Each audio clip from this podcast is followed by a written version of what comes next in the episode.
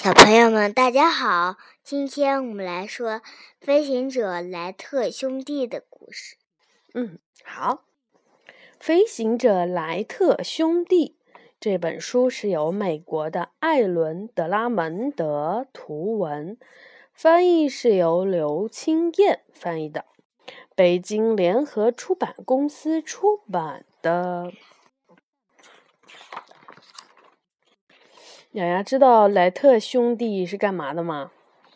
不知道。嗯，看了这本书你就知道啦。强风从海上吹来，我们爬上了沙丘，敞开大衣，俯冲而下，想要飞。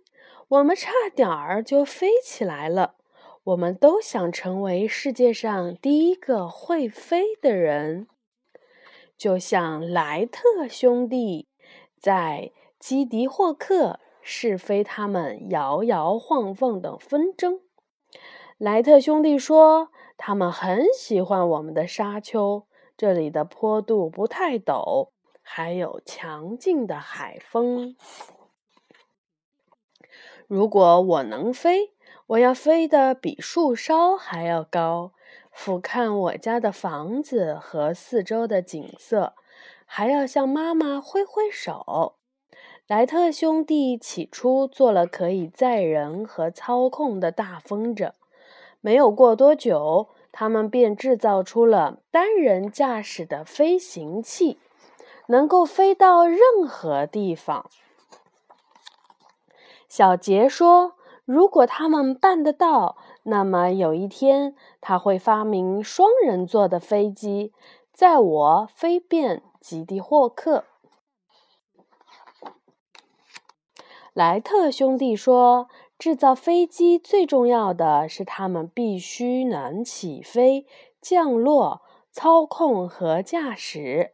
如果飞机具备了这些功能，就能够飞到世界各地。”乔乔说：“有一天，他要驾着自己的飞机四处探险。”勇敢地横越海洋，甚至飞到非洲，吓吓大象和猴子。莱特兄弟说：“如果他们能够做出马力够强又轻巧的引擎，就可以让笨重的飞机飞上天空了。”阿达说：“他对探险没兴趣，他要制造战斗机。”飞到麦西邦基地的上空，投下石头和水球炸弹，把他们吓得惊慌失措。莱特兄弟说，他们最新的作品叫做“飞行者”。如果他们其中一人可以驾着它安全的起飞和降落，就能够创造历史了。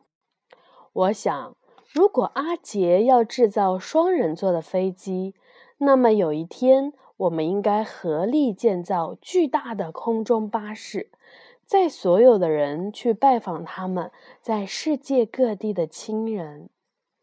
他说的这些，现在是不是已经实现了？是。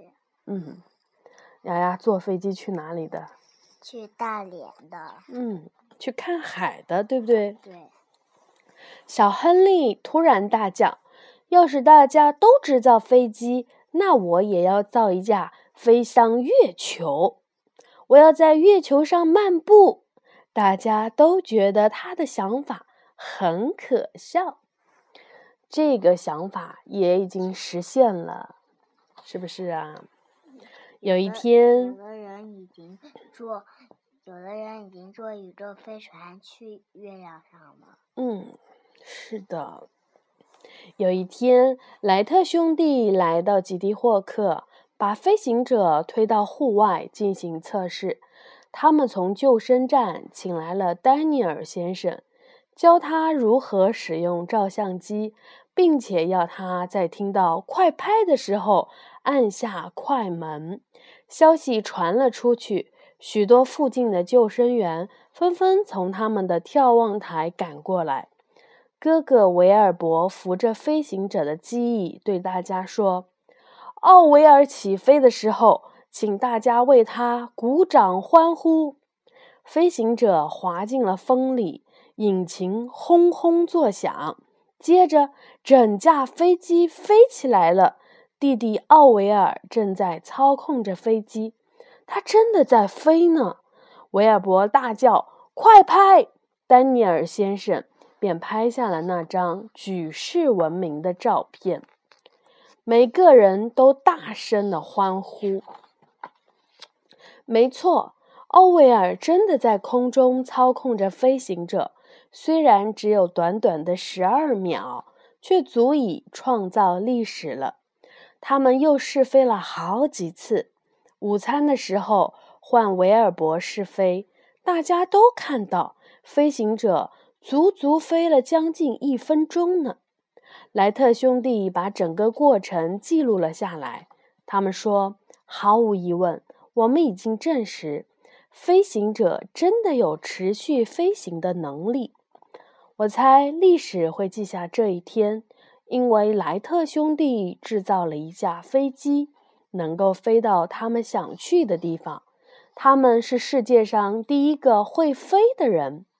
我们常常谈起这件事，而且我们也想飞，敞开大衣，飞到我们想去的地方。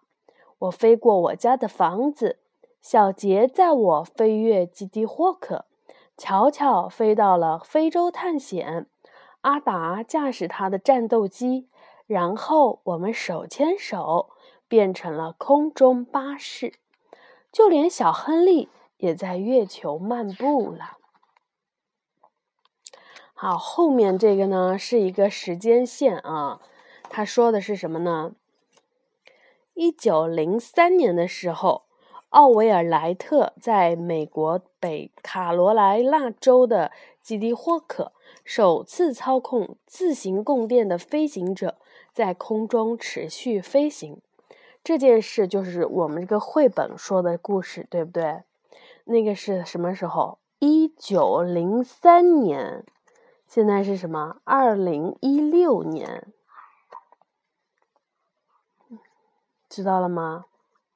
你能算得出来有差有多远吗？嗯，妈妈一会儿教你啊。然后呢，在一九零八年的时候，维尔伯莱特在法国展示了能够承载两个人的飞行者三号。一九零九年。路易斯·布莱里奥成为了首位从法国飞到英国的飞行员。一九一一年的时候，战争中第一次从飞机上投掷炸弹，这个已经实现了前面那个小朋友有说的战斗机，对不对？一九一二年。哈利·昆比成为了美国第一位拥有飞行执照且飞越了英吉利海峡的女飞行员。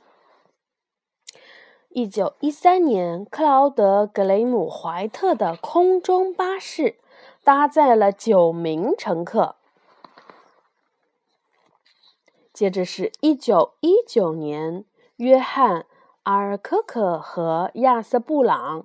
完成不着陆飞越大西洋的创举。一九二七年，查尔斯·林白横越大西洋，从美国的纽约飞抵达了法国的巴黎。一九三二年，阿梅利亚·玛丽·尔哈特成为了第一位横越大西洋的女飞行员。一九五八年，喷气式客机成为人们到世界各地旅行普遍使用的交通工具。一九六一年，第一位进入太空的飞行员尤里·加加林绕着地球轨道飞行。一九六九年，尼尔·阿姆斯特朗成为了第一位在月球漫步的人。好，今天的故事讲完了。这是关于飞行的故事。我们人类还可以飞得更远更远。好，希望我们小朋友可以发明出更快更快的飞机。比如说，把自己的大衣一打开，我们就可以自由的飞了。那么我们到时候就可以想去哪里就去哪里，对不对？对啊。嗯，好，小朋友们晚安。